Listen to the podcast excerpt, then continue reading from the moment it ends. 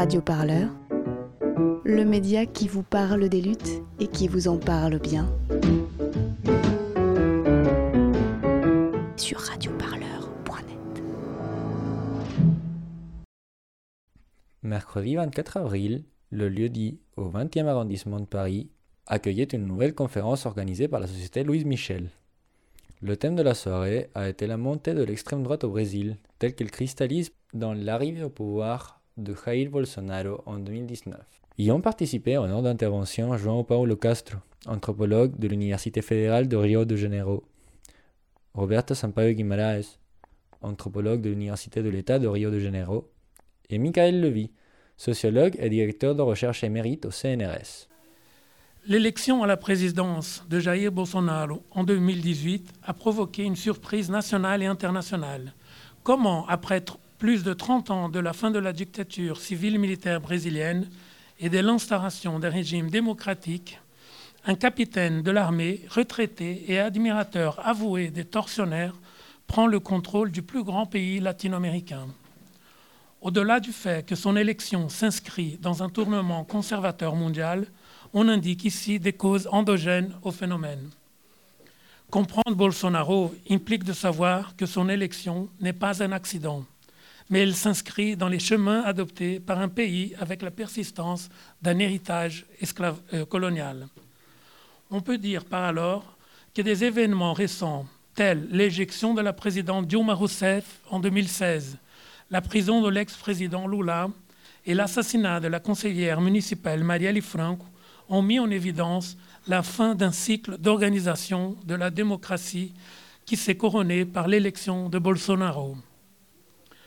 Alors, on assiste maintenant à un nouveau cycle politique qui s'ouvre et qui n'annonce rien de prometteur pour les forces progressistes. Mais si une autre phase politique s'annonce, on se demande qu'est-ce que s'est épuisé dans l'ancien cycle politique qui a permis l'élection de Bolsonaro. Alors là, c'est important, on va, dans, nos exposés, on va traiter plutôt de quelques questions qui peuvent nous aider à comprendre ou donner des pistes sur l'élection de Bolsonaro et pas traiter euh, concrètement sur les sujets, euh, sur la, la locure, euh, comment on dit, la folie de, des actions du, président dans ce, dans ces, dans ces jours-là. Mais c'est une autre phrase. Alors, qu'est-ce qui s'est épuisé dans ce, dans ce cycle politique? Et là, je vous réponds, dans ma perception, ce qui s'est épuisé, c'est une longue tradition politique fondée sur le mythe d'un pays intégré socialement et ethniquement. On peut dire que cette idéologie, fondée dans les années 30-40, a été renouvelée pendant la redémocratisation du pays. Et pour tenter de donner quelques pistes sur ce cycle politique épuisé, je vais vous parler de trois moments dans l'histoire récente du Brésil qui peuvent éclairer certains événements de l'actualité. Alors le premier moment, peut-on dire, c'est la période qui va de 64 à 85, qu'on a nommé au Brésil comme la transition démocratique. Le deuxième moment correspond à l'élaboration de la Constitution fédérale de 88 et qui va jusqu'à 2002. Et le troisième moment correspond aux, 13 ans du gouvernement pétiste, Lula et Dilma. Sur le premier moment, c'est important de dire que le coup d'État civil et militaire qui a eu lieu en 1964 a eu comme un des objectifs centraux d'interrompre la modernisation de la société brésilienne qui se construisait depuis les années 40 par le gouvernement de Getúlio Vargas une modernisation articulée comme un long processus d'industrialisation et de formation d'une classe ouvrière capable de conduire à la création du capitalisme national. L'alliance du gouvernement Vargas avec les forces populaires, notamment avec les ouvriers et les paysans, a amené les élites brésiliennes à tenter de faire barrage aux politiques de redistribution, ce qu'ils ont, réussi en 1964. Dans les dix premières années de dictature, les mobilisations populaires ont été détruites et une modernisation conservatrice et dépendante du capital international a commencé à être mise en place. Cette politique a été réalisée grâce à un système répressif vigoureux appuyé sur l'action officielle et extra-officielle des militaires lignes dures de l'armée brésilienne, qui torturaient, assassinaient les opposants du régime. En 1974, quelques secteurs militaires, militaires ont conclu que, ayant atteint les objectifs de la dictature, le moment de rendre graduellement le gouvernement aux civils était arrivé. Mais ce point de vue n'a pas été partagé par les secteurs les plus radicaux de l'armée, ni par les vieilles oligarchies qui souhaitaient maintenir le contrôle politique, amenant à une lente négociation de l'ouverture pendant encore cinq ans. Le pacte de redémocratisation a été enfin célébré en 1979 à travers une ouverture politique extrêmement restreinte qui a amnistié les militants de gauche exilés, mais cette amnistie a absous surtout le régime militaire, avec tout, leur apparat répressif et autoritaire. Ainsi, pendant la transition démocratique, le groupe ligne dure de l'armée a été intégré aux postes militaires et civils réguliers. Même sans les forces suffisantes pour conduire la politique gouvernementale, ils ont continué à agir dans les groupes d'extermination, comme les de mort ou les escadrons de la mort. Mais encore, à la fin des années de 1970, des grèves ouvrières ont eu lieu, menées par une classe des travailleurs qui, dans les fissures du processus d'ouverture, a réussi à s'imposer comme acteur politique. Alors, on peut dire que la grande nouveauté de la période, est que cette classe ouvrière a rassemblé les demandes les plus populaires et progressistes, se plaçant comme voix critique de la manière par laquelle la transition démocratique était mise en place. Le point marquant de ce mouvement a été la campagne pour les élections directes de 1984, qui, malgré sa défaite, s'est transformée en un grand mouvement de masse. En 1985, le pacte d'ouverture a finalement été célébré par une élection indirecte pour la présidence, réalisée par un collège électoral formé par des parlementaires. Le premier gouvernement élu dans la redémocratisation a été ainsi le fruit d'un grand accord construit entre les deux seuls partis qui ont eu liberté d'action pendant les 21 ans de la dictature. Néanmoins, la réorganisation de la société civile a apporté une certaine vitalité aux attentes populaires, rendant possible aux mouvements sociaux l'inclusion de revendications plus progressistes dans l'élaboration de la constitution brésilienne qui commençait à être, à être discutée à partir de 1986. Et là, je passe au deuxième point. Si je parle très vite, vous me dites, hein, ça va? Jusque-là, ça va. Au-delà de ces revendications progressistes, ont été aussi inclus dans la Constitution de 88 des agendas autoritaires, comme le maintien de la loi de sécurité nationale qui prévoyait un ensemble de mécanismes de combat et de criminalisation des ainsi nommés ennemis internes du pays, mécanismes employés habituellement contre les mouvements d'opposition au gouvernement. La Constitution de 88 a eu un rôle central dans les processus de réarrangement politique de la nouvelle République, en ouvrant l'espace pour les disputes entre visions antagoniques et morales. Les années suivantes, c'est sur la base de ces lois que les confrontations successives ont eu lieu autour des politiques publiques touchant le thème des droits de l'homme. Lula est arrivé au deuxième tour, appuyé par des divers mouvements sociaux et avec un horizon politique très critique en rapport au pacte social de 1985. L'élection a été vaincue par Fernando Collor, un jeune représentant des oligarchies politiques et porteur d'un discours anticommuniste capable d'empêcher le projet de radicalisation de la démocratie proposé par Lula. Cependant, en 1992, Collor a subi une éjection et dans les deux élections suivantes, 1994 et 1998, Fernando Henrique Cardoso a gagné comme candidat de centre-droite, donnant continuité à la modernisation conservatrice et implantant de façon graduelle l'agenda néolibéral d'austérité initiée par les militaires. Bon, après, participer de trois campagnes, Lula a été élu président du Brésil en 2002. Et là, je passe tout de suite au troisième point. Son élection a produit symboliquement l'idée que les aspirations d'une large couche exclue de la société brésilienne allaient enfin être écoutées par l'instance la plus haute du pouvoir. En vue d'être aussi reconnu par les élites politiques et économiques, Lula firme un compromis de concordance avec le modèle économique néolibéral et avec les prémices d'action politique mises en place depuis la transition démocratique. Et là, je, parle d'un document qui a été publié par Lula pendant, un peu avant les élections, un document qui s'appelle euh, Lettre au peuple brésilien, dans lequel euh, il firme ses compromis avec le système financier, ses compromis avec l'agenda politique euh, mené dès ce moment par le, les gouvernements de, de Fernando. Euh, ce document a eu une très forte approbation par les élites politiques et par la classe moyenne au Brésil, qui voyaient que, enfin, le PT, dans ce moment, était, était devenu, avait une maturité suffisante pour assumer le contrôle de la gestion de l'État.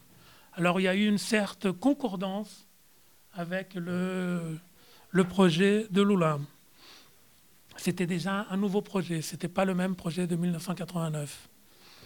Le premier mandat de Lula a été marqué au niveau économique et social par un ensemble de mesures à caractère distributif qui ont permis à des milliers de personnes de sortir de la misère grâce à l'aide gouvernementale et en introduisant des améliorations dans les milieux ruraux et brésiliens. Dans le domaine politique, Lula a suivi la tradition brésilienne de composition avec les différentes forces en reproduisant le mythe d'une société intégrée socialement. On voit déjà se produire une distance entre les demandes populaires construites dans les années 80 et le programme gouvernemental. Malgré cela, Lula a établi des voies de dialogue et a incorporé aux instances gouvernementales des leaders et des cadres politiques originaires des mouvements sociaux, qui ont permis ces mouvements d'obtenir non seulement visibilité, mais surtout capillarité gouvernementale. Telle capacité de conciliation politique a conféré à Lula un fort leadership national et international. Il est devenu le président capable de garantir l'harmonie d'un pays marqué par la grande inégalité sociale et par l'hétérogénéité culturelle et morale on peut dire sans beaucoup de soucis que le gouvernement du PT avait réussi, non sans conflits et tensions, à institutionnaliser politiquement quelques conflits nationaux historiques, comme ceux qui concernaient la réforme agraire, même si elle n'a pas été réalisée comme, les forces progressistes la voulaient, et la question indigène. Il a eu une intervention très importante dans la, entre guillemets, pacification du, des espaces ruraux. Bien sûr, avec toujours des conflits très forts et très, et très importants aussi. Sa réélection en 2006 a confirmé qu'il incarnait l'image d'un Brésil pacifié, qui avait réussi à équilibrer, équilibrer les antagonismes. Dans ce deuxième mandat, le gouvernement Lula comptait déjà sur une base politique plus solide et sur des alliés pratiquement dans tous les États brésiliens. Il cherchait alors à garantir le leadership du pays dans l'Amérique latine, visant des envols encore plus importants. Le projet était d'insérer le Brésil dans le commerce international à partir d'un certain esprit colonisateur, via la participation au bloc économique formé par la Chine, la Russie, l'Indie et l'Afrique du Sud, le BRICS les succès des investissements économiques et sociaux pointaient vers un avenir prometteur. Le pays s'était capitalisé avec la conquête de nouveaux marchés et le gouvernement Lula était à la tête d'un acte d'un autre projet grandiose pour s'imposer sur le plan international. la réalisation des méga-événements sportifs comme la Coupe du Monde de 2014 et les Jeux olympiques de 2016. Même si la crise mondiale de 2008 touchait déjà les finances publiques, rapidement, les principales villes brésiliennes sont devenues des grands chantiers sponsorisés par l'État. L'imaginaire du pays arrière et sous-développé semblait appartenir au passé. Mais l'euphorie économique aurait un prix que quelques mois après serait demandé au gouvernement suivant. Pour les élections de 2010, Lula ne pouvait plus être candidat et le PT a choisi pour l'association sa ministre de l'infrastructure, Dilma Rousseff. La candidate n'avait ni le charisme ni la force politique de l'ex-président. À mon avis, ce sont bien ces initiatives liées aux méga-événements adoptées pour permettre l'insertion du pays dans une compétition internationale qui ont signalé le tournant plus à droite des gouvernements pétistes. Les effets de ce tournant rapidement se sont fait sentir dans les rues.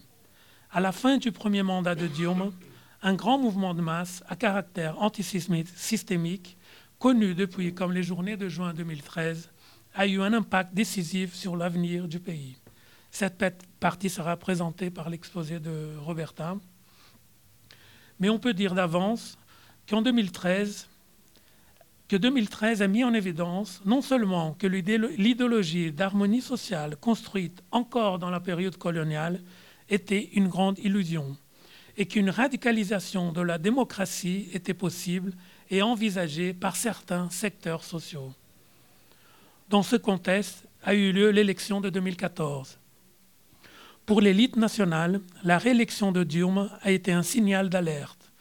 La peur que ce récit historique populaire pourrait être repris et avec ça casser la démocratie cordiale exacerbant les conflits ethnico-raciaux et de classe et pourrait amener le pays à une radicalisation des processus euh, sociaux. Dilma a été élu au deuxième tour avec 54% des voix contre 51 de son adversaire de centre-droite une polarisation peut-être inédite dans les présidentielles brésiliennes. Dans le deuxième mandat, le gouvernement Dilma a, opté pour s'allier avec les secteurs les plus conservateurs de la scène politique et même les secteurs les plus militarisés des forces de répression.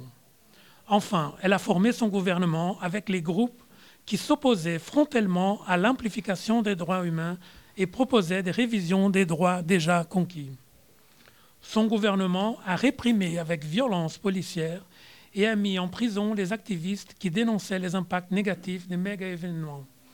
Et en plus approuvé dans le Congrès une loi antiterroriste qui criminalisait les mouvements sociaux. Bref, elle a fait usage des instruments répressifs laissés dans la Constitution de 88 comme héritage néfaste de la dictature. L'affaiblissement politique dans le Congrès et la perte d'appui de mouvements populaires ont accéléré la chute de Dilma.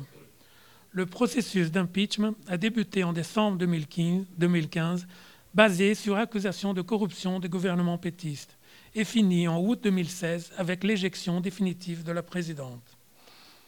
Le vice-président Michel Temer assume, mais sans arriver ni à appliquer l'agenda néolibéral, ni à s'imposer comme un conciliateur. Et là, pour conclure, je voudrais souligner que les gouvernements lourds et peuvent, peuvent être vus comme une continuation des politiques néolibérales des fins des années 70, autant comme des gouvernements qui ont cherché à répondre institutionnellement à certains conflits sociaux de la phase industrielle du capitalisme. Cependant, ils ont été incapables de gérer les nouvelles modalités d'organisation, de circulation et les, conflits engendrés par l'urbanisation, parce qu'en effet, ils ont accepté l'idéologie de la démocratie raciale et de l'harmonie sociale. Et c'est ainsi, dans ce contexte de polarisation, de révolte populaire et des accusations de corruption, que la mémoire étouffée de la militarisation ligne dure, dont l'ex-capitaine de l'armée Bolsonaro est le représentant, est apparue pour les élites brésiliennes comme la plus adéquate pour affronter les, acteurs politiques insurgés, pour une tentative de rétablir le pacte social par un vecteur plus conservateur et tutélaire. Dans ce sens, nous pouvons alors comprendre l'élection de Bolsonaro comme une, initiative de continuation du projet néolibéral au Brésil, seul que par un chemin de la réarticulation d'une mémoire autoritaire qui est restée latente pendant les années de la Nouvelle République. Bolsonaro peut être vu comme l'héritier des violences que l'État brésilien a tenté de maintenir silencieux et exclusivement directionné aux populations pauvres des favelas et des périphéries, donc pas du tout écarté de la vie publique. On peut dire que si pendant la redémocratisation, cet héritage est resté comme force occulte d'une démocratie sous tutelle et surveillance continue, maintenant elle se fait présente comme une force éclatante. Voilà, je vous remercie.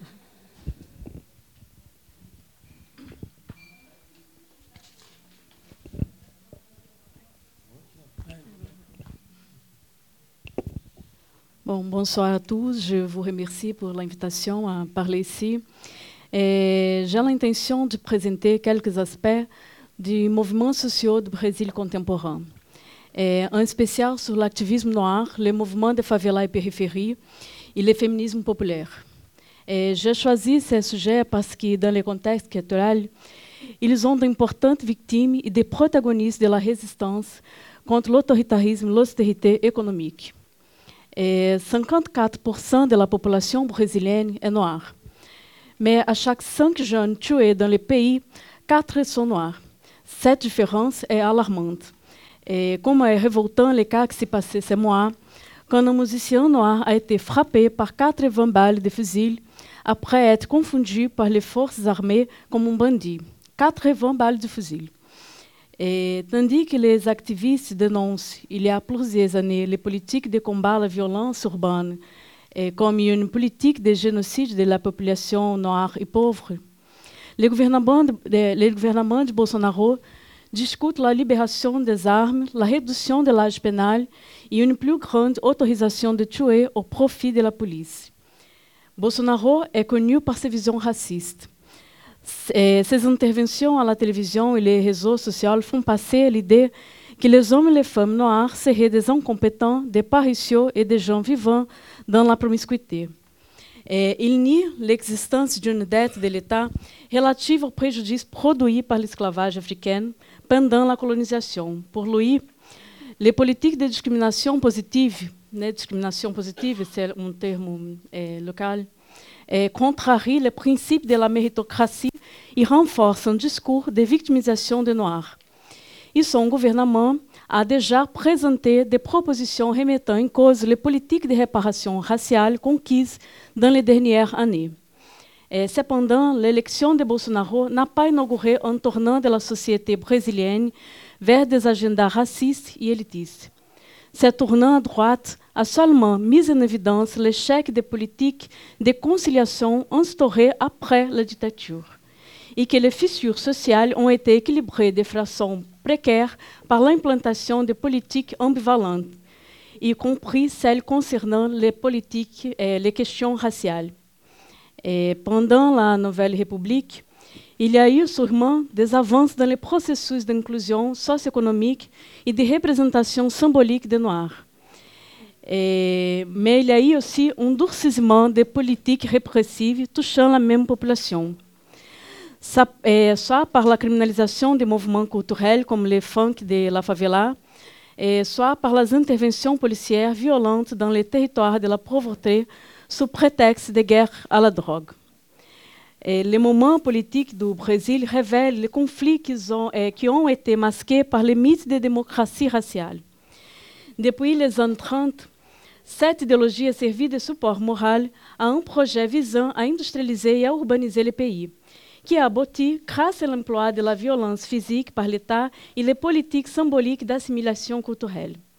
Et dans ces projets, la force de travail des afrodescendants est déplacée du système esclavagiste vers la société de classe, tout en réservant aux Noirs les positions sociales subalternes. Les politiques visant la représentation de la culture afro-brésilienne ont été pendant longtemps limitées aux événements folkloriques et associées de façon dépréciative ou primitive, comme c'est le cas de la samba, de la capoeira et des religions de matrice africaine.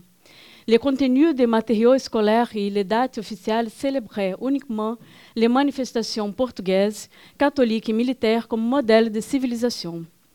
Et auparavant réprimé par la dictature, dans les années 80, l'activisme noir passe à occuper une place dans les processus de réagencement de l'État et à lutter pour une nouvelle interprétation du Brésil. S'inspirant des mouvements de décolonisation des pays africains et des luttes en faveur des droits civils par les Noirs nord-américains, ces activismes ont propagé des idées qui valorisent l'origine africaine du Noir brésilien en recherche de construire une conscience raciale. Et faisant écho, écho aussi au contexte international d'affirmation d'identité culturelle, ces activistes ont revendiqué la reconnaissance des liens dédiés à la culture noire et à la mémoire de la résistance d'esclavage. Et pendant l'Assemblée constituante de 1988, et une grande mobilisation des mouvements noirs a conquis des dispositifs légaux concernant trois revendications.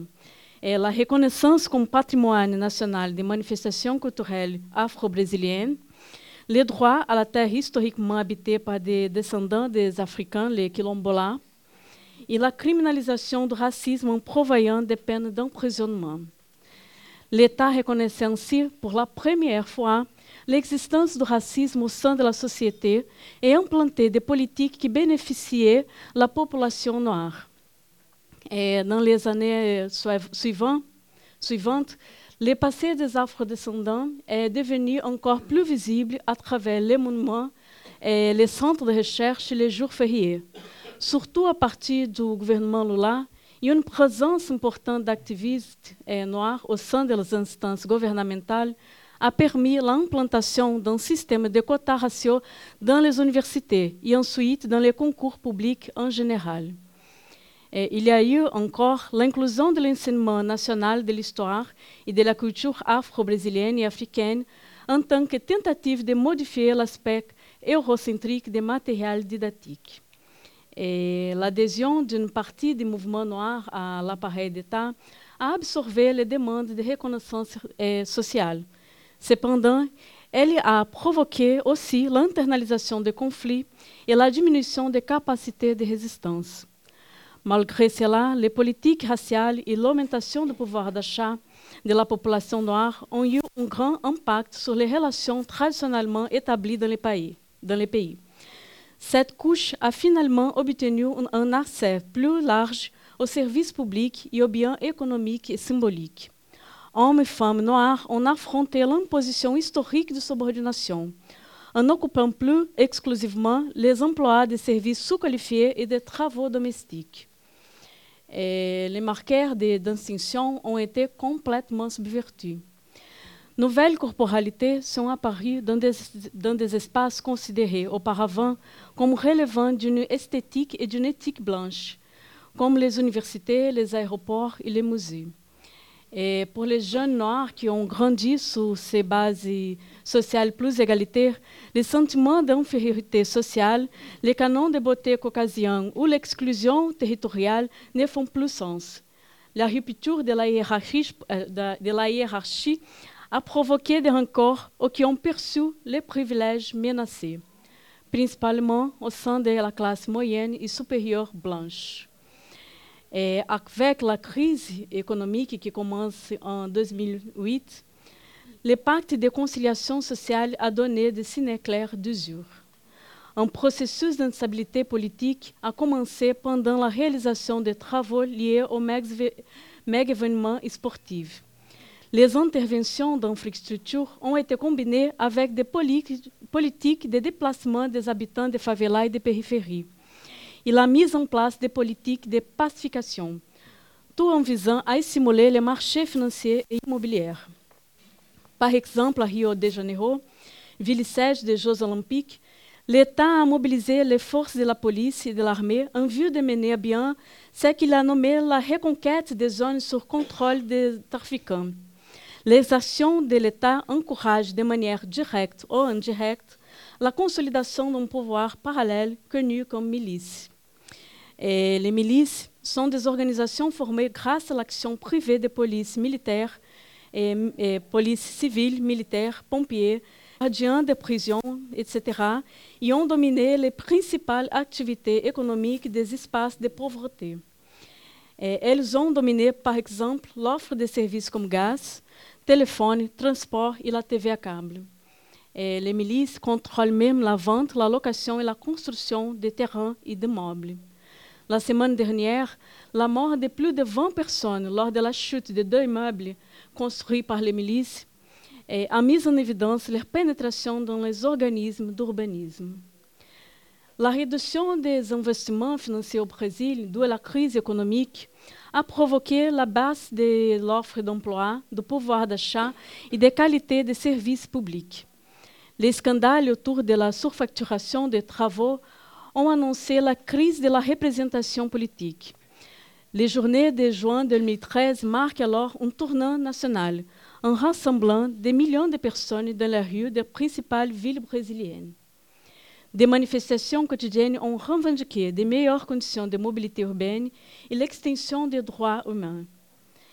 Eles ont été mobilisés par de nouvelles formes associatives de résistance populaire, développées de manière autonome par rapport aux organisations traditionnelles et à l'appareil d'État, comme par exemple les collectifs de jeunes, les radios communautaires et les groupes de femmes. Et dans, dans les favelas, les habitants ont diffusé les récits d'expériences traumatiques vécues tous les jours. Récits d'assassinats de jeunes et d'invasion de domiciles par la police ou par les trafiquants. Et récits d'harcèlement des milices. Histoire frappante de corps percés par des balles. Des espoirs de mères qui ont vu leurs enfants être tués sur les chemins de l'école ou en jouant de la rue. L'idée que l'État était la principale source de la violence a fait émerger do mouvement social plus transversaux.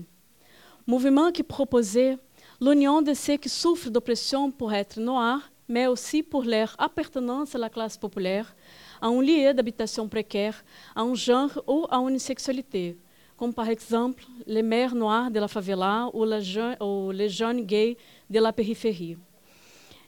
Pendant la, les manifestations de 2013, de nouvelles contestations sont apparues dénonçant, par exemple, la corruption, la violence policière ou encore la quantité de taxes. Et les partis des travailleurs n'étaient pas les seuls mis en cause.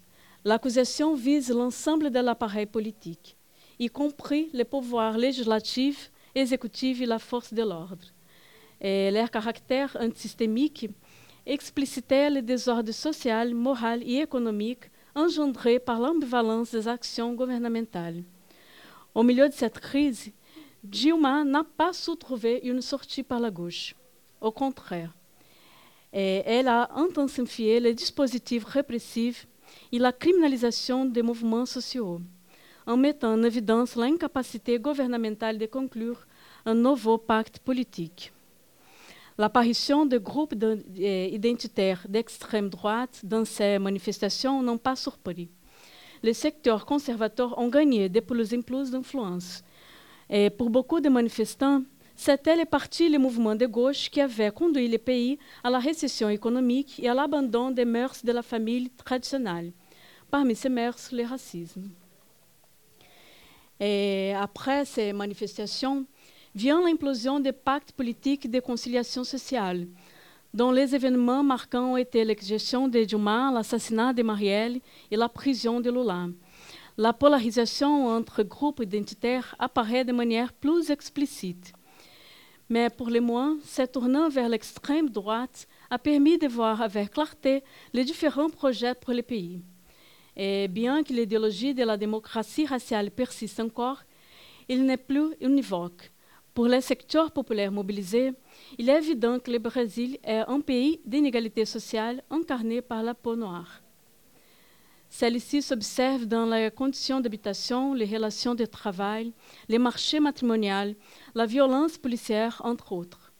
C'est pour ça que les femmes noires, pauvres et vivant dans les favelas et les périphéries sont les plus vulnérables socialement. Ces femmes sont généralement responsables de s'occuper des enfants et des personnes âgées de leur famille. Ce sont elles qui souffrent davantage des politiques d'austérité et de réduction d'investissement dans les services publics d'éducation, santé, mobilité et sécurité. Un ample féminisme émerge justement de la participation de cette femme, eh, de ces femmes dans la lutte pour, la, pour les droits, la justice et l'égalité sociale, permettant ainsi l'accroissement des forces contre le patriarcat, le racisme et le néolibéralisme. Un exemple de ce féminisme a été le mouvement Palui, et des manifestations massives qui ont eu lieu un peu partout à la veille des élections.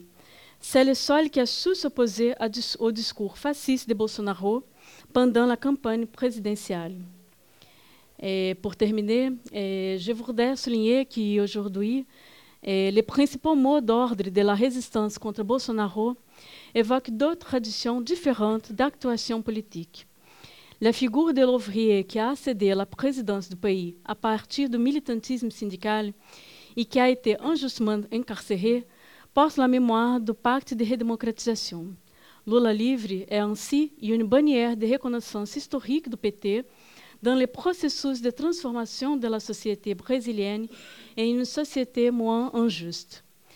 Mais le visage qui apparaît comme symbole de nouvelle résistance est celui de Marielle Franco conseillère municipale, femme noire, née dans la favela, lesbienne et assassinée par la milice. Elle incarne la lutte de tous les acteurs politiques issus du milieu urbain pendant la Nouvelle République. Il ne s'agit pas d'assumer un projet de conciliation. Il s'agit de l'affrontement contre la persistance du racisme de la société brésilienne. Bien que tragique, la mort de Marielle est porteuse d'espoir, puisqu'elle incite l'entrée en lutte d'autres jeunes femmes noires. Et par l'élection de Thalíria Petroni au Parlement, au Parlement fédéral e de Renata Souza, Mônica Francisco e Doni Monteiro à l'Assemblée législative de Rio, Marielle vive.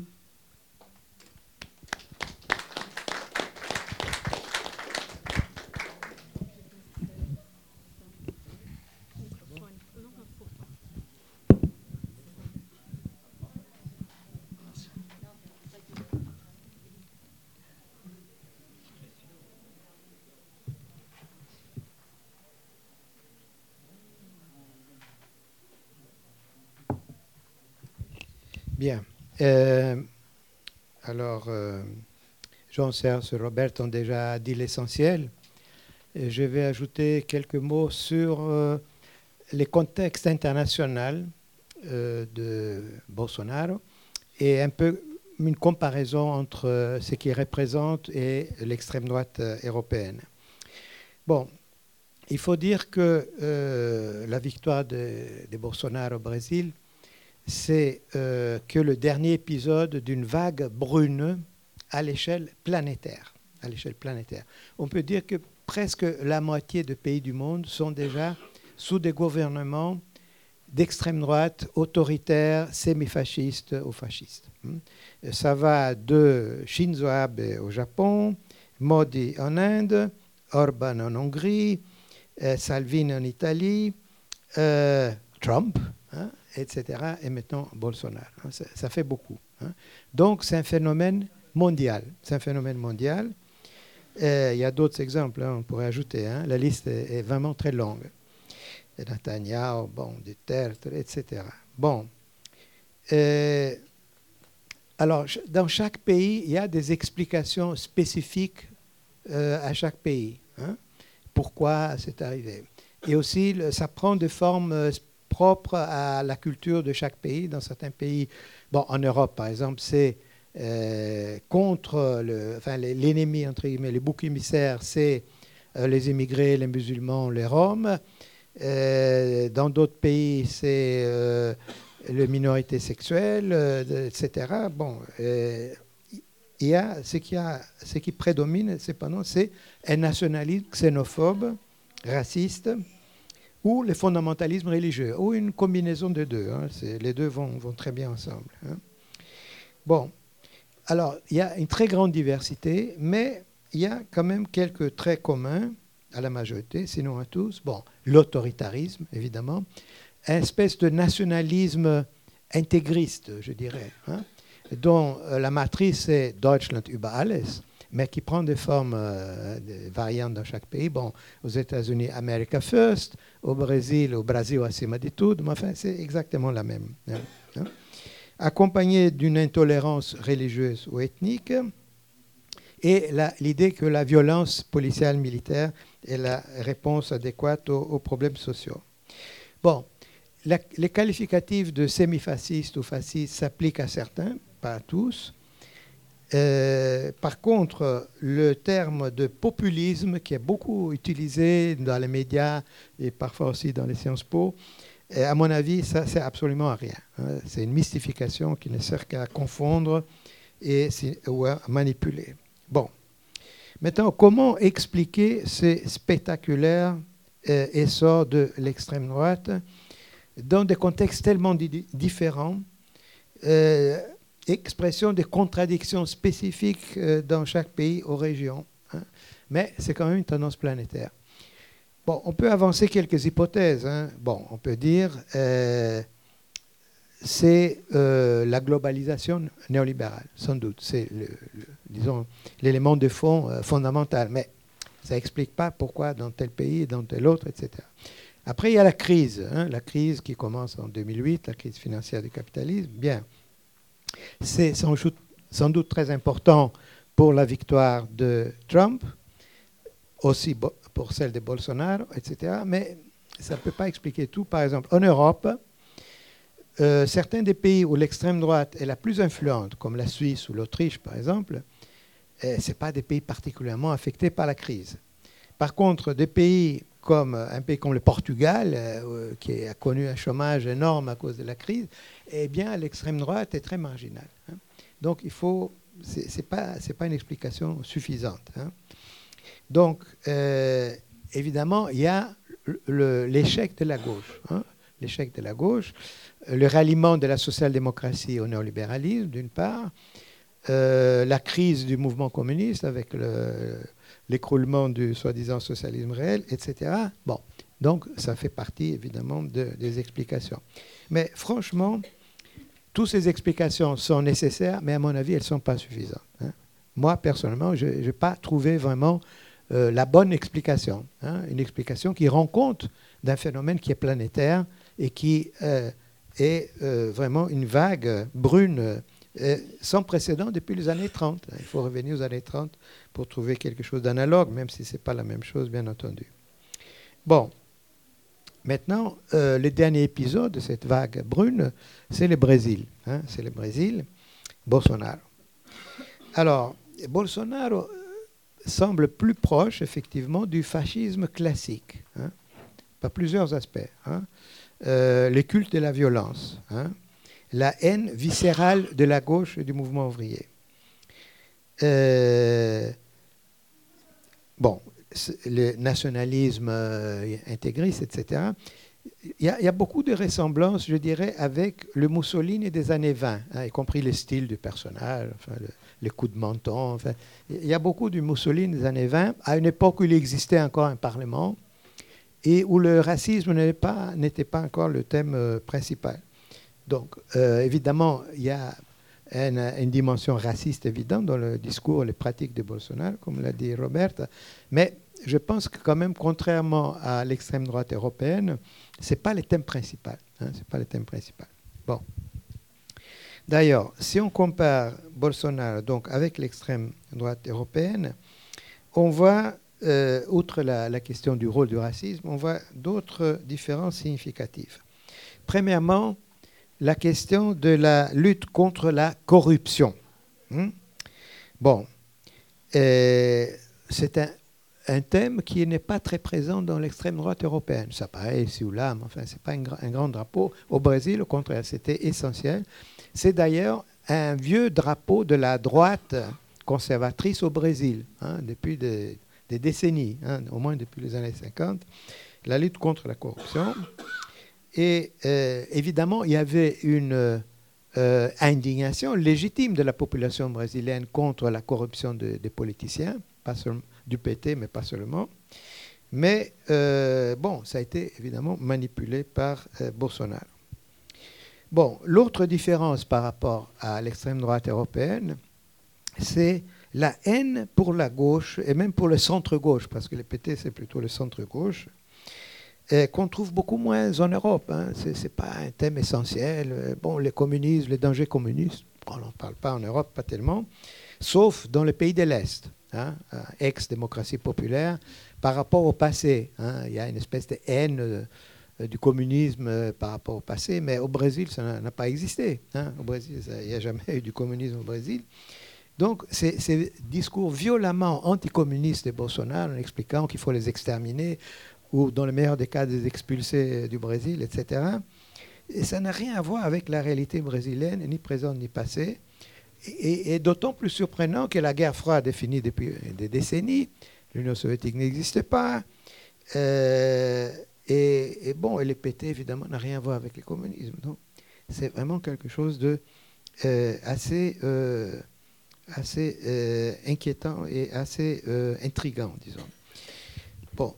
Bon, une autre évidente différence avec l'extrême, entre Bolsonaro et l'extrême droite européenne, c'est que, tandis que l'extrême droite européenne dénonce la globalisation néolibérale au nom du protectionnisme, du nationalisme économique au nom d'une prétendue lutte contre la finance internationale, Bolsonaro, au contraire, présente un programme totalement néolibéral, ultra néolibéral, plus de marchés, plus d'ouverture aux investissements étrangers, plus de privatisation et un total alignement sur la politique nord-américaine.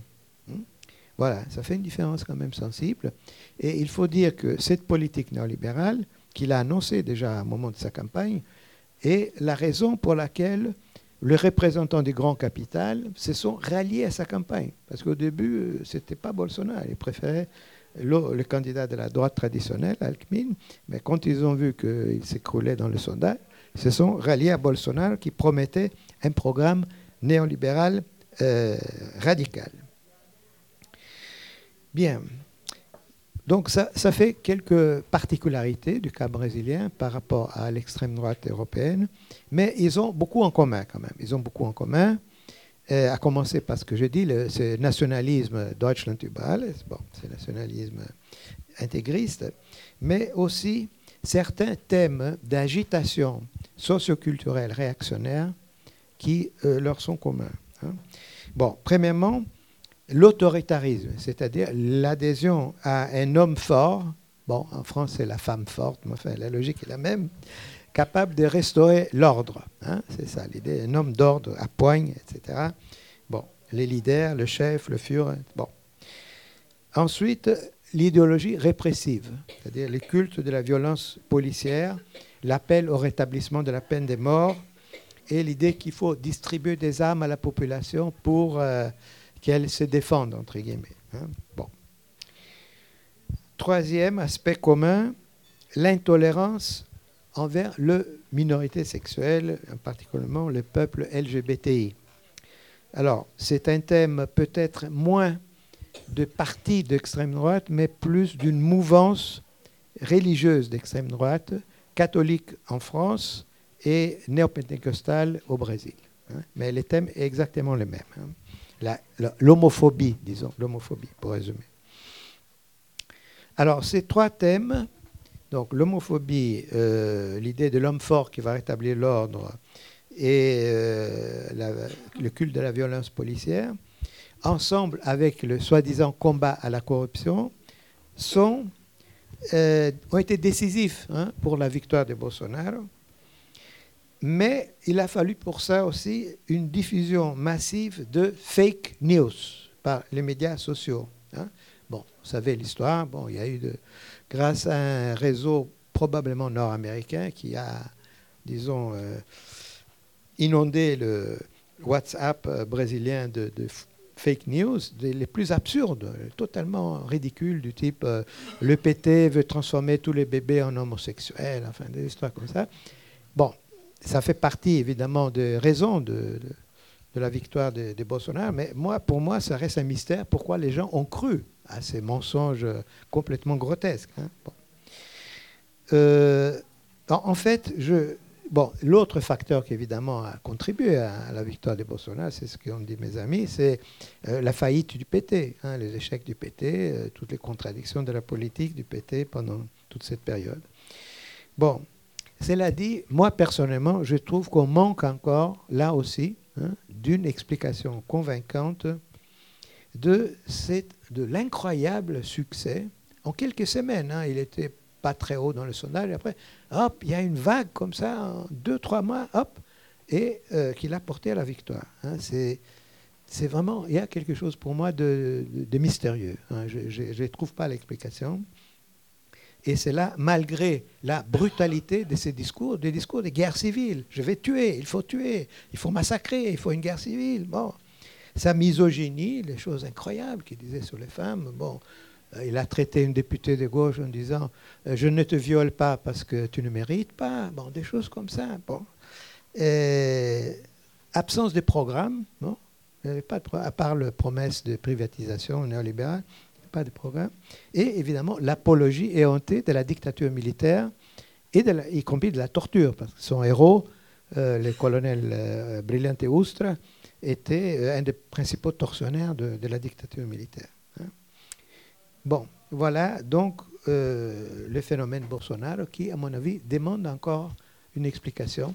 De la même façon que euh, la vague brune planétaire aussi, on, est un peu désarmé, on a des éléments d'explication, mais il y a quelque chose qui nous échappe. Bon. Maintenant, évidemment, euh, la question qui se pose, je vais conclure sur ça, c'est comment résister. Bon, comment résister?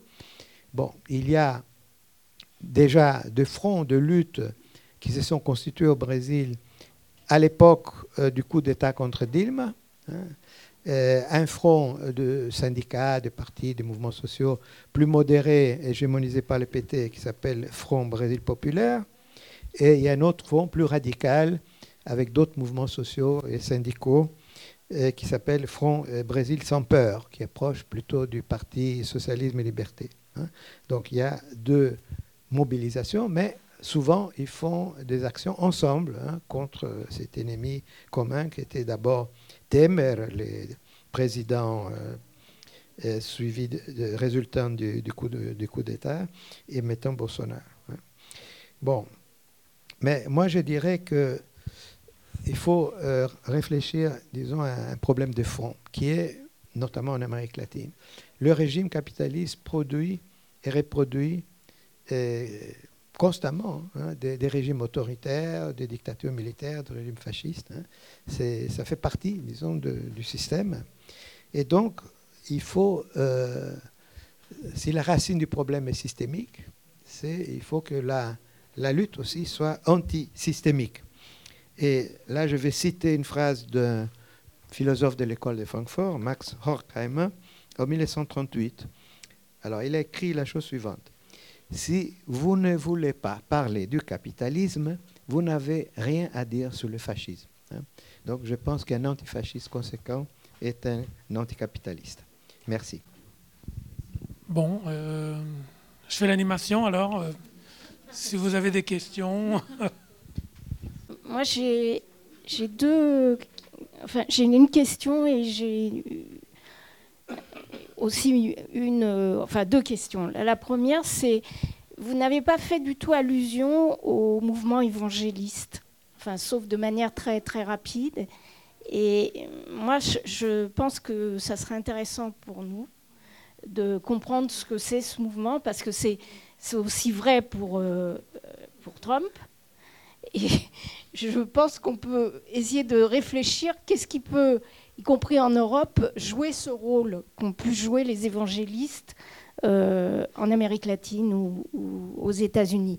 La deuxième chose, je crois quand on fait référence au néolibéralisme, est-ce que, alors je ne sais pas comment ça se passe euh, au Brésil, mais en tous les cas en Europe, ça s'est traduit par, c'est-à-dire la combinaison du néolibéralisme et de l'échec de la social-démocratie ou son ralliement à ce programme a produit un effondrement, plus l'échec antérieur de, des communistes euh, soviétiques, etc., ça a produit un effondrement complet de l'encadrement politique, enfin politique, de l'encadrement pas en termes nécessairement de, de, de structure autoritaire, mais de lieux, y compris d'expression, d'organisation euh, des mouvements enfin de la contestation politique. Et cette atomisation me semble très propice justement à ce que tu soulevais comme hypothèse, Michael, enfin qui posait le problème que tu soulevais, c'est-à-dire pourquoi il y a une telle emprise des fake news ou la possibilité de retournement à, une rapidité qui est effectivement très surprenante a priori des mouvements d'opinion et qui là se vérifie enfin, sur le plan international, c'est-à-dire des changements avec une rapidité euh, à laquelle on n'était pas habitué euh, pour les plus anciens d'entre nous. Quoi. Voilà. Alors moi j'ai une, une, question et puis un, un, commentaire. Euh, alors ma question, je vais commencer par la question. Elle porte euh, sur, enfin elle s'adresse plus directement à Raphaël, c'est ça? Robert. À Roberta, pardon. sur, tu, tu, as parlé donc de du racisme, euh, etc. Tu, n'as pas du tout parlé euh, de la question euh, des populations indigènes. Donc j'aimerais savoir ce que tu peux nous en dire et ce que, ce que tu en penses et comment les choses se présentent actuellement. Et d'autre part, il y a eu, d'après ce que j'ai pu comprendre au moment de, des grandes réalisations, donc le, les, stades et autres constructions pour euh, la Coupe du Monde et pour euh, les Jeux olympiques, euh, une, enfin, une, arrivée massive et, même le, Brésil apparemment a fait venir des populations d'Afrique. et d'Haïti pour travailler sur ces grands chantiers. Et euh, je voulais savoir ce que ça a pu évoquer euh, dans, euh, disons, dans, la, dans, dans l'opinion publique, cette, enfin, cette venue de, populations qui sont venues d'Afrique et qu'on a d'ailleurs retrouvées. Moi, j'ai vécu longtemps en Amérique centrale et on, les, on, les, a retrouvées donc après, quand le Brésil n'a plus eu de euh, de travail à leur offrir, on, les, retrouve euh, sur les routes euh, vers l'Amérique du Nord et notamment en Amérique centrale, au Panama, Costa Rica, etc., où ils essayent de gagner l'Amérique du Nord. Donc ça, c'est une, question. Et puis, mon commentaire s'adresse un peu plus... directement à, ce qu'a dit Michael. enfin, J'en ai parlé dans un colloque où on était euh, présents d'ailleurs tous les deux, mais pas le même jour, euh, récemment, sur euh, le enfin, franco-brésilien du, groupe d'études sur le néolibéralisme et les alternatives. Et en fait, moi, je, me demande si on n'a pas quand même... Bon, le, le, phénomène du Brésil et de Bolsonaro, évidemment spectaculaire, mais pour ma part, je pense qu'on a regardé ailleurs euh, pendant euh, un certain nombre d'années euh, et on n'a pas vu quand même des phénomènes qui déjà, et en particulier en Amérique latine, annonçaient quand même des dérives sérieuses. Et je voudrais citer l'exemple du Guatemala par exemple, 2015, est élu sur la base de, de la lutte anticorruption euh, un, espèce de guignol, mais qui en fait est, euh, sponsorisé par euh, l'extrême droite et en particulier les secteurs les plus rances de l'armée guatémaltèque. Et on, se trouve euh, actuellement, euh, bon, en janvier, on a frisé le coup d'État au Guatemala. Évidemment, le Guatemala, c'est plus petit que le Brésil, donc ici, on n'en a pas entendu parler. Mais quand même, euh, on est dans des situations bon, qui sont gravissimes. Et puis, pour remonter plus longtemps en arrière, il faut quand même se rappeler que les Boliviens ont réélu Hugo Banzer. Euh, qui était arrivé euh, par euh, un coup d'État et qui, des années plus tard, a quand même été réélu à la tête de la Bolivie. il faut voir aussi qui gouverne actuellement la Colombie. Ivan Duque, après Alvaro Uribe, etc. On a eu quand même, enfin, c'est pareil, une, une sérieuse euh, un sérieux avertissement euh, à, l'extrême droite. Et puis, euh, on peut enfin, encore étendre l'analyse avec les dérives fascisantes au Nicaragua, avec une dérive fascisante au Honduras juste à côté. Et, en gros, euh, il, faut euh, euh, voir aussi la, question des, valeurs morales qui sont aussi véhiculées par tous ces gouvernements, qui soient d'ailleurs, qui s'affichent à droite ou, même à gauche. Et, donc, je, pense que peut-être il faudrait regarder euh, un petit peu de ce côté-là. Euh, et, pendant des années, on s'est enthousiasmé en, disant que toute l'Amérique latine était passée à gauche. Ben, on a un petit peu oublié un certain nombre de, pays et, pas des moindres. Et, pendant d'ailleurs pour finir, que, toute l'Amérique latine passait à gauche. la guerre contre le narcotrafic au, Mexique faisait euh, des centaines de milliers de, morts euh, avec euh, l'aide vigoureuse de l'armée et de la police mexicaine. Voilà. Je voulais poser une question sur le, monde du travail, savoir un petit peu la situation, notamment sur la problématique du, syndicalisme. Et je, je, connais très mal la situation, donc ma question sera peut-être naïve, entre guillemets. Euh, quelle est la situation, grosso modo, dans les entreprises au, Brésil? Est-ce que les syndicats sont réformistes et KO debout parce que trop liés avec la, bureaucratie social-démocrate? Est-ce qu'il il persiste des, noyaux syndicalistes révolutionnaires, si ça existe? Est-ce qu'il y a des grèves sauvages qui ont été organisées par rapport à l'arrivée au pouvoir de Bolsonaro? Euh, Quelle a été... Euh, la réalité de la politique de, Bolsonaro Est-ce qu'il y a eu des fermetures de, syndicats, des arrivées de, milices dans les usines enfin, qu'est-ce que, Est-ce que vous pouvez me faire un petit point de synthèse sur cette, sur cette problématique-là voilà. Et désolé si ma question paraît naïve. Bon, je fais un, petit tour rapide. Je laisse quelques questions de la conjoncture internationale pour Michael, en plutôt de l'Amérique latine, et, et sur les évangéliques aussi. ouais je bien. Euh, ben, je, commence, je commence par cette question-là, parce que je pense que le, monde du travail au Brésil, euh, il a eu une grande transformation dans les années euh, de la fin de la dictature, avec le développement d'une nouvelle classe ouvrière moins réformiste, liée à des nouvelles conditions. Et c'est cette classe ouvrière qui a lancé Lula comme le représentant de ce nouveau mouvement ouvrier qui se, qui se produisait euh, hors la tradition du PC, euh, des partis communistes euh, traditionnels au, Brésil.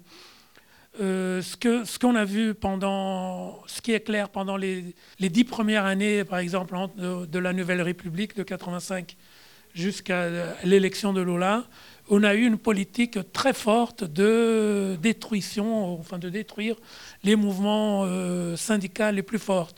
On a fait des grands, des grands, le gouvernement Fernand Henrique a fait des grands sorties, enfin des grandes actions pour tenter de d'enlever le pouvoir d'action d'un des mouvements les plus, importants, qui étaient les mouvements des, travailleurs de la, de la Petrobras, qui était un mouvement très fort dans les années 80-90, qui a eu un rôle important de catalyseur euh, des revendications travaillistes.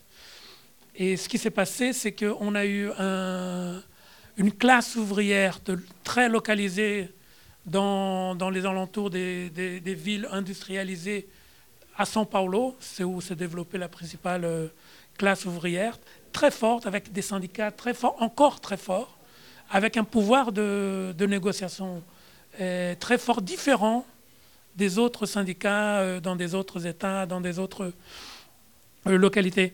Alors, ce qui s'est passé dans les 13 ans du gouvernement Lula, enfin, c'est un peu une opinion, on a eu un peu l'incorporation de ces, de ces leaders, l'incorporation de ces, de ces mouvements.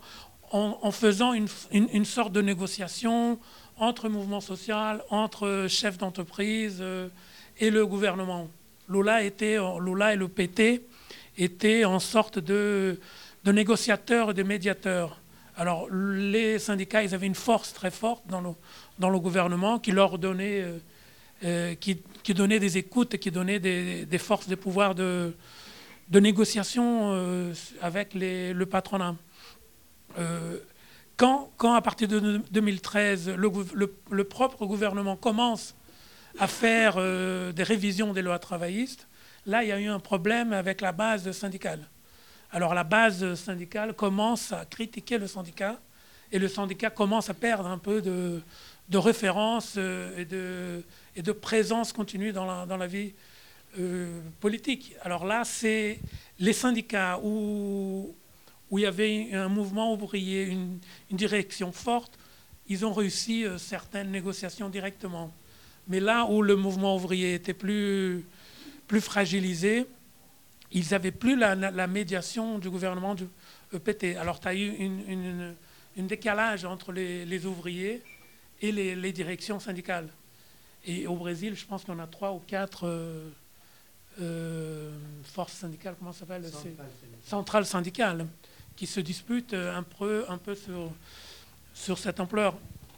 Euh, à partir de 2013, là, il y a eu, une, par exemple, on a vu des grands problèmes avec la présence des mouvements syndicaux. Le, syndicat n'a pas réussi, les syndicats n'ont pas réussi à se placer dans la rue en 2013 pour disputer l'agenda, pour disputer les rues avec, euh, avec l'extrême droite qui commençait à, sortir. C'était plutôt les collectifs identitaires et les collectifs euh, qui commençaient à faire de la politique en dehors des, grands, des grandes associations euh, syndicalisées. Bon, sur Bolsonaro, euh, je ne sais pas, je n'ai pas vu quelque chose de concret sur, sur la dilution, sur les attaques aux mouvements syndicaux. Je pense qu'il est encore en train de, de de produire un gouvernement stable, euh, si ça sera possible. Je pense qu'il n'y a pas de, Enfin, tout le monde est un peu inquiet. Qu'est-ce qui va se passer dans, dans ces confrontations? Euh, Voilà. Je laisse pour euh, Roberta et Michael.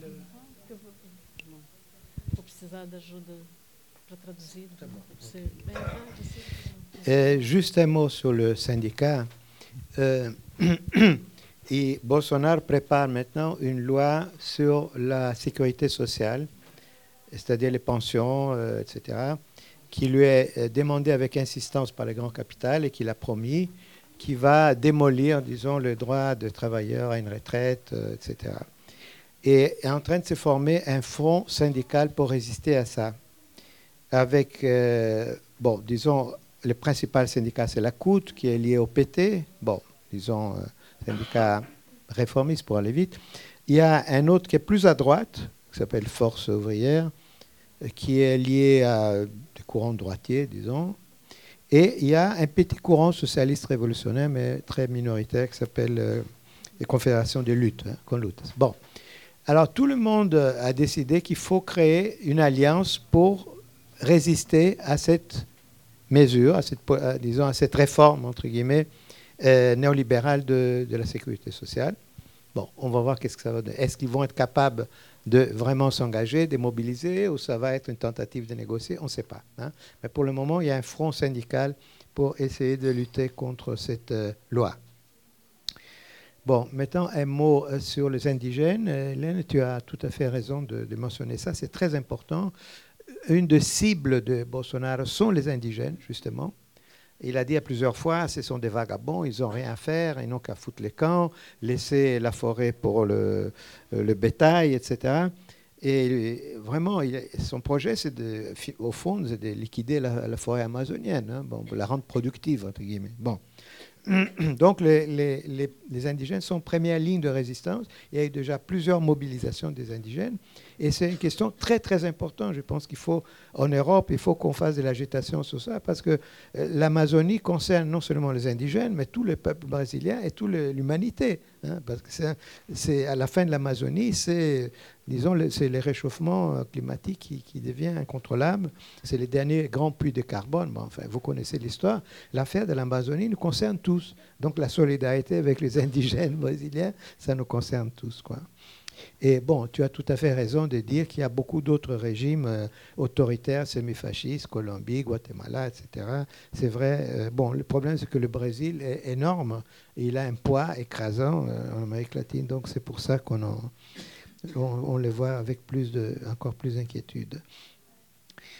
Et, bien, ah oui, ah oui les, évangélistes, oui, effectivement, euh, dans la victoire de Bolsonaro, ils ont joué un rôle très important, absolument. Euh, ils ont été parmi ses soutiens les plus fanatiques. Euh, les pasteurs prêchaient au peuple qu'il fallait voter Bolsonaro, etc. Mais bon, ils sont quand même minorité de la population, ils sont autour de 30%. Et tous n'ont pas voté Bolsonaro. Il y a une partie, disons, entre 5 et 10% qui a voté pour la gauche. Hein. Donc ça suffit, c'est important, hein, mais ça ne suffit pas pour expliquer Bolsonaro. Mais ça joue un rôle important.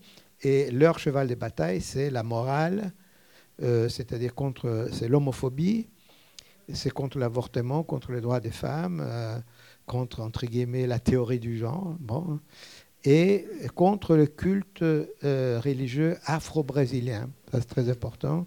Euh, des cultes traditionnels des populations afro-brésiliennes, pour eux, c'est des cultes diaboliques.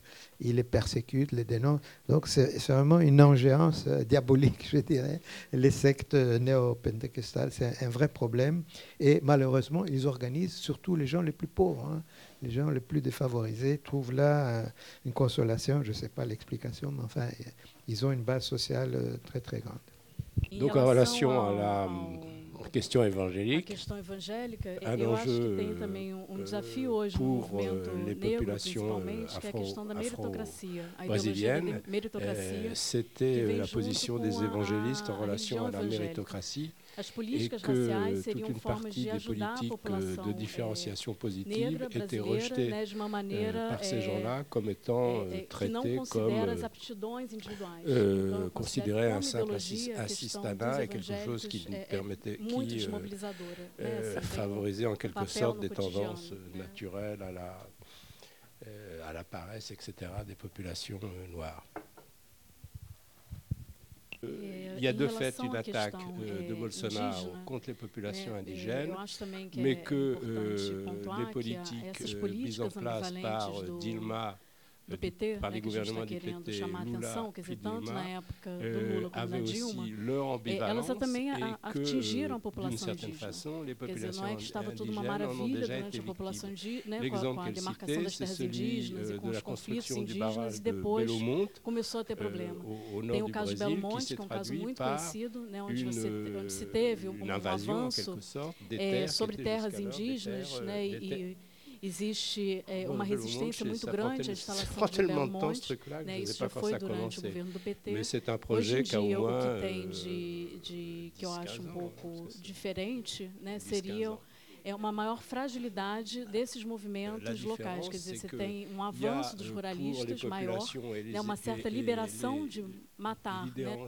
A última questão é, né, sobre a questão da migração africana e haitiana durante os mega eventos para a construção. Il y a une très grande influence des, des ruralistes au sein du gouvernement Bolsonaro. Essa popula ces uma população africana é, e haitiana também que estão nas grandes cidades, principalmente em Mas eu não, não conheço em profundidade assim, o, o tema, acho que ainda é um tema pouco, de, é que ainda não entrou na agenda é, principal da, da, de uma certa resistência popular. Né? Eu acho que a questão é, tentando responder rápido, acho que a questão africana é, no Brasil ainda é uma questão, uma, uma questão que entra de forma é, tangencial à questão racial brasileira. A questão racial brasileira ainda está é, é, muito focada numa formação de uma consciência racial por parte dos jovens. Dans então, assim, são questões que parecem euh, próximas, mas não são tão próximas. Euh, Depende muito do, da visão do movimento dans, dans é, negro né, e também da, da, da inserção dessa população é, concretamente nas cidades. africaine, né, elle est aujourd'hui, elle est aujourd'hui, a dit Roberta, euh, tangentielle à la question du racisme.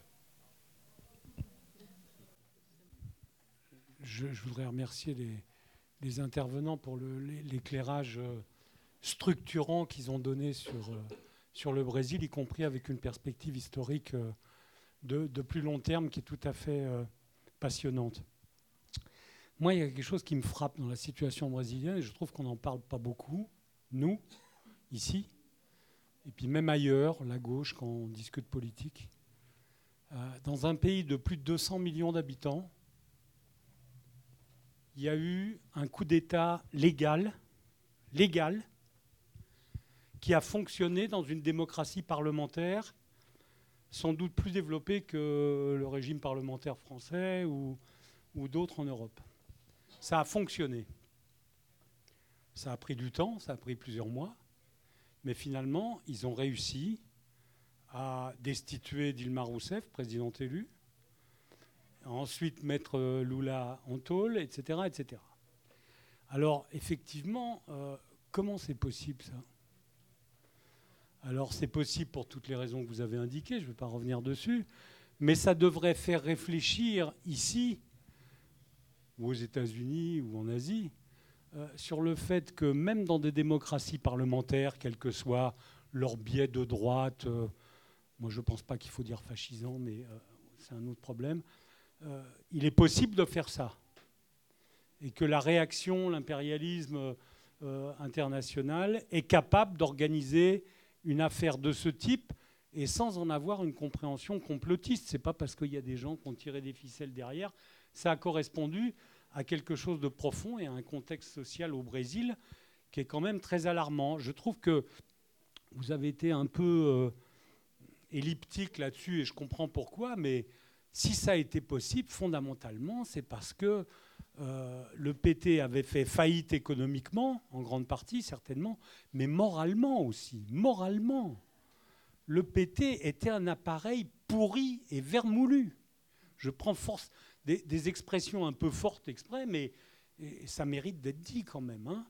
Et y compris pour des gens, enfin on les connaît, hein, on les connaît, des gens qui étaient dans, dans notre mouvance il y a quelque temps et qui se sont laissés gagner par ce virus-là, soit en fermant les yeux, soit en carrément mettant la main euh, euh, là où il ne fallait pas euh, dans les affaires. Bon, et ces mécanismes-là, moi, me montrent une chose, enfin moi, pas seulement moi, j'espère à tout le monde, c'est que même s'il y a un mouvement vers la gauche et il viendra dans un pays capitaliste avancé, comme il y en a eu en Grèce par exemple, à ce moment-là, la réaction s'organise en s'appuyant sur des mouvements sociaux et elle s'organise de telle manière à pouvoir jouer des mécanismes légaux pour faire une révolution citoyenne, une contre-révolution citoyenne. Hein. Et tous ceux qui se gargarisent avec euh, euh, la possibilité de faire des révolutions citoyennes qui aboutissent, ils devraient réfléchir un peu plus euh, à ça. Alors, dernière chose, en vitesse. J'ai été aussi frappé, je trouve que, bon, c'était frappé par le fait que la destitution d'Ilma Rousseff, l'emprisonnement de Lula, il y a eu des protestations, il y a eu des mouvements, mais on ne peut pas dire qu'il y a eu des mouvements euh, d'une très très grande ampleur. C'est pas vrai. Alors, ça s'explique parce que quand on est dans une défaite, on est dans une défaite, hein, et c'est pas dans une défaite qu'on reconstruit un mouvement euh, euh, ascendant qui peut résister par millions. Mais enfin, euh, c'est la rançon aussi à payer. Et ça nous indique une dernière chose que, je voudrais dire rapidement, c'est que ces affaires-là sont des cycles. le destin de, euh, de, ce genre de situation ne se joue pas sur quelques, évidemment sur quelques semaines, mais sur quelques mois et ensuite sur des années et des années. Parce que pour remonter la pente, euh, ça prend après des années et des années et des générations et ça peut se compter par, dizaines d'années. J'espère que ça ira plus vite, mais euh, ce qui se passe aujourd'hui en, Amérique latine n'est quand même pas très encourageant dans cette voie. Un dernier mot, mais vraiment c'est un mot, c'est pour Michael. Je trouve qu'il ne faut pas badigeonner euh, les problèmes de la société capitaliste de brins comme ça euh, à tout moment. Hein. Shinzo Abe, c'est pas un fasciste. Ça ne veut pas dire que c'est mon ami. Hein. Mais au, au, Japon, on ne peut pas dire que c'est le fascisme. C'est un régime de droite, euh, autoritaire, etc. Alors je ne veux pas analyser pays par pays, mais il y a un mouvement de fond, absolument d'accord là-dessus. mais il ne faut pas essayer de, donner à ça un nom de baptême euh, qui rappelle des, choses, mais qui ne décrit pas euh, les contradictions de la situation actuelle, je crois. Bon. Je voudrais en, rajouter juste une couche sur ce que vient de dire Charles. Il a évoqué l'échec euh, économique du PT, son échec moral, mais c'est aussi son échec politique. Et euh, je crois que la question euh, politique est angoissante dans toute cette histoire, parce que même si on a pu exagérer l'idée que toute l'Amérique latine était passée à gauche, c'est vrai qu'il y avait eu un vaste mouvement de bascule entre l'époque précédente, où il y avait des dictatures presque partout, à l'époque suivante, où il y avait beaucoup de gouvernements de gauche, ou dit-elle en, Amérique latine. Et puis le mouvement de bascule tend à, se, à se, renverser. Je ne crois pas qu'il y ait mécanique obligatoire, mais l'un des problèmes, c'est que ces gouvernements de gauche n'ont pas fait la révolution. Et s'ils n'ont pas fait la révolution, c'est aussi parce qu'ils ont sans doute manqué à faire de la politique, c'est-à-dire à ce que les gens qui les ont portés au pouvoir acquiert la conviction qu'il faut changer la société et pas seulement la conviction que le nouveau gouvernement va faire euh, ce qu'on attend de lui et que tout ira mieux comme ça. Euh, je, pense souvent à ce texte euh, majeur de la tradition communiste, qui est le texte de Rakowski évoquant la montée de la, en puissance de Staline et qui dit Nul ne saura dire le tort qu'a fait à la classe ouvrière de Russie son désintérêt pour la politique moi, je suis frappé par le fait que les mêmes peuples qui apportent au pouvoir des gouvernements de gauche, quelle que soit leur destinée, quelle que soit la politique qu'ils mènent effectivement, amènent ensuite, soit par désintérêt, par euh, euh, retrait dans les abstentions, etc., soit par vote effectif, des gens comme Bolsonaro au pouvoir. Parce qu'il y a des gens qui ont voté Bolsonaro et qui avaient voté Lula. Il y en a. Euh, je ne dis pas que c'est les mêmes électeurs qui ont changé. Enfin voilà. Est-ce qu'il n'y a pas une responsabilité dans le travail idéologique, politique à proprement parler, de ceux qui étaient censés le faire? Et est-ce que le fait de dire on va au gouvernement plutôt que on amène les gens euh, à se battre une fois qu'on est au gouvernement pour changer vraiment la société n'a pas pour effet direct de maintenir l'idée que c'est le gouvernement qui peut faire les choses et que puisque ce gouvernement-là ne l'a pas fait, ben, un autre le fera très bien. Et ça pose la question à, Michael, j'aimerais qu'il euh, précise, je suis en désaccord avec lui, mais qu'il précise ce qu'il disait quand il récusait le mot populisme.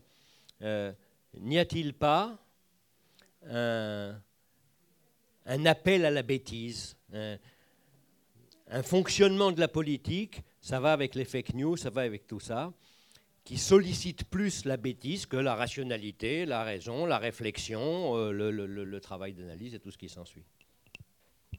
Robert a souligné le fait qu'aujourd'hui, le, le, visage de la résistance au Brésil, ce n'est plus un syndicaliste euh, pétista, mais Marielle Franco, avec euh, tout ça que, que tu as dit, et tu as parlé aussi des, des mères, euh, des femmes noires dans les favelas, etc., euh, etc. Mais c'est vrai aussi que le Brésil est dans le continent où on a vu une montée énorme d'un mouvement féministe, notamment en Argentine, mais pas seulement. Et donc, je voulais savoir, est-ce que tout cela commence à, prendre un peu forme au Brésil, dans un mouvement qui effectivement euh, entre les, femmes noires des favelas, des autres militantes féministes de longue date, parce que je sais qu'il y en a et j'en ai connu euh, euh, au Brésil, pour former vraiment un mouvement qui arriverait pas simplement à faire partie de la résistance à Bolsonaro, mais aussi de prendre en charge la bataille pour les, pour droits des femmes, etc. Bon, vous faites des questions compliquées là. Euh, ouais, danse. Alors, je pense que j'ai. Si on, si, on, commence à penser du point de vue euh, de la science po ou de la philosophie politique, quand on, essaie de comprendre la notion de démocratie, on voit qu'elle a plusieurs euh, perspectives ou plusieurs formes de se, dresser. On, peut dire qu'au Brésil, on a perdu la démocratie? Non. D'une certaine manière, euh, ce que certains appellent comme euh, démocratie, les élections, le Parlement, etc., etc., se sont maintenus. Dilma a été éjecté par une un article spécifique de la, de la Constitution qui garantit euh, euh, l'éjection des présidents euh, si on a une dénonce de corruption ou pas. ce qui se passe, bien sûr, c'est un enjeu politique. Alors la loi, elle est politique, elle pas. on ne définit pas si, les, a, commis un crime ou pas. C'est une décision qui a été, au fond, au fond, une décision politique sur le sujet, l'interprétation de la loi, elle peut, pour ceux qui défendaient l'éjection de Dilma, ils avaient des articles qui disaient que, Dilma a commis un crime. Pour ceux qui la défendaient, ils disaient non, il y a des articles qui disent que Dilma n'a pas commis de, crime. Alors, l'enjeu, la relation entre démocratie, euh, système de relations politiques, système de relations judiciaires, Bien sûr que c'est une, formule politique qui est nommée conforme euh, la conjoncture, conforme les acteurs. On parle des acteurs politiques qui définissent euh, comment on interprète euh, les lois, comment on interprète la, démocratie. Pour moi, c'est un, un, peu l'éjection de Dilma, c'est un grand débat politique, c'est pas judiciaire. Elle a assumé la forme judiciaire parce que c'était l'instrument que les acteurs ils avaient pour l'éjecter, pour euh, enlever Dilma, pour enlever euh, le PT. Euh, je pense que la Lavajato, par exemple, c'est le, je sais pas comment on dit le nom en français, mais la Lavajato qui a, le quoi?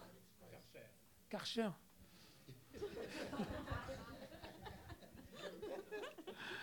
la Lavajato, elle a c'est elle qui a commencé la, judicialisation euh, du PT, la judicialisation de la vie politique. Mais là, je peux, avec un peu de risque, je peux dire, qu'est-ce qu'elle a fait d'important, la Lavajato C'est de dénoncer exactement la structure et le fonctionnement du système politique au Brésil, qui est un système politique qui n'a pas été inventé par le PT, mais c'est un système politique qui organise la relation entre les élus, soit euh, législatifs, euh, exécutifs, ou enfin dans tous les, domaines, avec les, électeurs. ce qu'on appelle de corruption, il y, a des pratiques qu'on appelle de corruption qui sont des pratiques euh, définies par loi, qui est le. Quand on définit. Comment est-ce que Quand on définit le budget on définit que chaque parlementaire a le droit à 10, 15, 40, 30% de ce budget pour faire ce qu'il veut. Ça, c'est des affaires euh, officielles, euh, euh, légales. Alors, qu'est-ce que fait Bolsonaro? Bolsonaro a dit, bon, qui maintenant va voter pour la loi travailliste va gagner, plus va gagner 40 millions, je ne sais pas combien défini. Ils ont un pourcentage dans le budget pour ça. Alors, la relation entre les entreprises euh, comme Petrobras, comme Odebrecht, comme toutes les entreprises qui sont menées dans ce, dans ce lavajat et qui apparaissent comme des relations de corruption, elles sont en effet des relations politiques établies avec les agents publics. Et ça, c'est ça qui a été dénoncé par la Lavajat. La Lavajat a dénoncé un système euh, de relations politiques où la relation entre public et privé était, était, faisait partie du jeu. Alors, quelques acteurs se sont sentis exclus de ce système et ont commencé une politisation, une judicialisation de ce, de, de, ce phénomène, enfin de, ce, de ces pratiques. Alors, tout ça dans le système démocratique, dans, dans une notion de démocratie euh, on a des élections à chaque quatre ans, euh, on a des lois, on a des débats, on a certaines questions. Alors, mais la politique euh, publique privée au Brésil, elle s'est construite d'une manière plus, comment dire, organique. Si on voit, pour finir un dernier exemple, si on pense dans les milices aujourd'hui, les, les, milices, elles ne peuvent pas être pensées comme un État euh, parallèle, euh, comme une force parallèle. Elles doivent être pensées comme une force auxiliaire de l'État. Elles font partie de l'État. Ce pas des exclus, euh, des hallucinants qui essayent de faire la justice. C'est des instruments que l'État donne pour garantir le contrôle, l'organisation et la gestion de, la société. Alors, ce qui s'est passé au Brésil en termes de démocratie, ce que Lula a fait dans ces 30 ans, enfin pas Lula, mais la nouvelle démocratie, qu'est-ce qu'elle a essayé de faire? C'est de gérer toutes ces relations. C'est une gestion qu'ils ont fait. Ils n'ont pas attaqué à fond le problème, c'est ce que je disais dans, dans l'intervention initiale, ils n'ont pas attaqué à fond les problèmes construits à partir de l'héritage esclavage, esclavagiste, l'héritage colonial, qui ont construit les relations entre le public et le privé. C'est un peu ça qui s'est passé. On a fait une gestion de ces relations. Et en 2013, les mouvements noirs, les mouvements féministes, ils montrent ça marche pas. Bolsonaro dit ça marche pas. Bolsonaro aussi, c'est la radicalisation de ce grand accord construit à plus de 50, 60 ans. Bolsonaro dit Moi, j'en ai marre, les Noirs, je ne les veux pas, les gays, je ne les veux pas, la morale, je le, elle est, euh, je ne sais pas comment on dit, papa, maman, enfin, c'est la famille euh, traditionnelle. Et les mouvements euh, noirs, les mouvements des femmes, elles disent ça suffit ça. Alors on a une polarisation qui était pendant plus de 100 ans négligée et niée. C'est ça qui, a explosé au Brésil. Ça a explosé le conflit, les contradictions ethniques, culturelles, morales d'une société euh, qui se croyait comme une grande société intégrée euh, moralement et racialement. Maintenant, ce qu'on voit dans les dix dernières années, ça n'existe pas. Ce pacte racial, ce pacte cordial, il n'existe pas.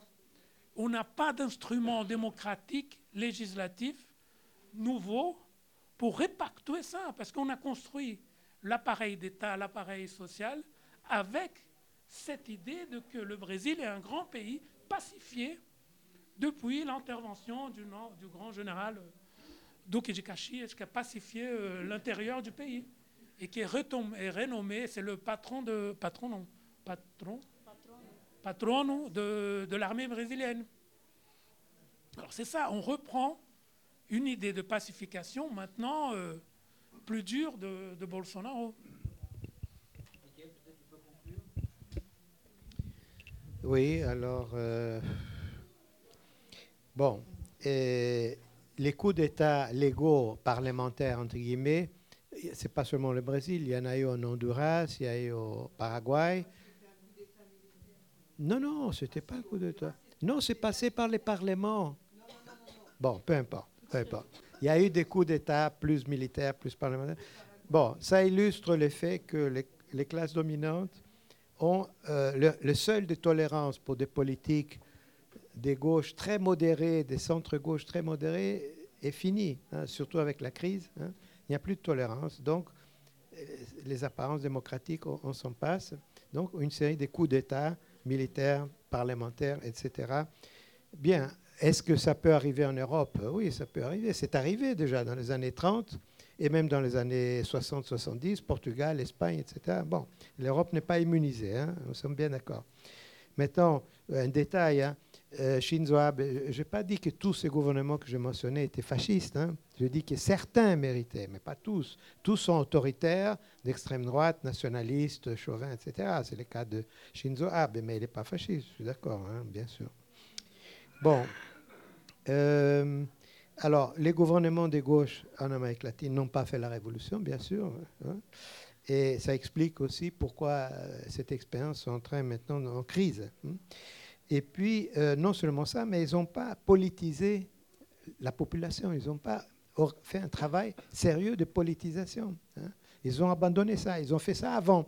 Mais une fois qu'ils sont installés, surtout dans le cas brésilien, bon, ils ont laissé tomber et s'occuper de gérer l'État, gérer l'économie, bon, etc. Mais la politisation, ils ont abandonné et ça explique c'est une des explications, évidemment, de, ce qui est arrivé. Hein.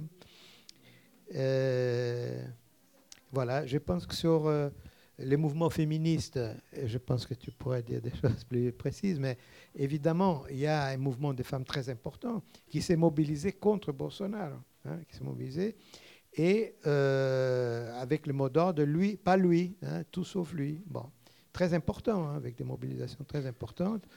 Et bon, c'est une des forces euh, qui, peut changer le, les choses. Hein. Je, compte beaucoup sur les femmes, surtout les jeunes femmes, et en particulier les jeunes femmes noires, pour changer les choses. Et j'espère que ça ne va pas prendre des dizaines d'années. Charles, coucou. Je disais, je suis peut-être trop optimiste, mais je ne pense pas que ça va prendre des dizaines d'années au Brésil pour changer un peu le, rapport de force. Je ne dis pas pour faire la révolution, mais pour changer quand même un peu le rapport de force. Mais ça, c'est des choses qui, qui sont imprévisibles. Mais tu veux dire quelque chose sur le mouvement des femmes? Eh, ce, que Roberta mentionne, c'est que l'important du, enfin, ce qui est intéressant dans le mouvement des femmes au Brésil, c'est l'entrée massive de femmes populaires dans euh, le mouvement euh, et le fait que ça a changé, euh, y compris la teneur des revendications par rapport à des revendications plus traditionnelles, disons, des revendications sur ça, les conditions de vie. L'accès aux l'accès aux services, la mobilité urbaine, etc. Et que, bien sûr, il y a euh, des perspectives. Elles ont joué un rôle très important dans les mobilisations euh, contre Bolsonaro. Et que, bien sûr, sur la base de ces nouvelles revendications, euh, il y a possibilité de mettre en place une articulation avec le mouvement des femmes en Argentine. Merci à tous d'être venus à cette présentation. Non, on a fait quoi Oui, j'allais le faire. Donc, euh, merci. Donc, on a une présentation euh, dont la date n'est pas tout à fait arrêtée. Euh, ce sera le 29 mai ou le 4 ou 5 juin, mais on va l'arrêter bientôt. C'est la prochaine réunion de la Société Louise Michel sur l'Algérie. Donc, on vous convie à venir nombreux, évidemment, à cette, à cette conférence et à ce débat. Merci à tous et à bientôt. Merci, merci aux intervenants.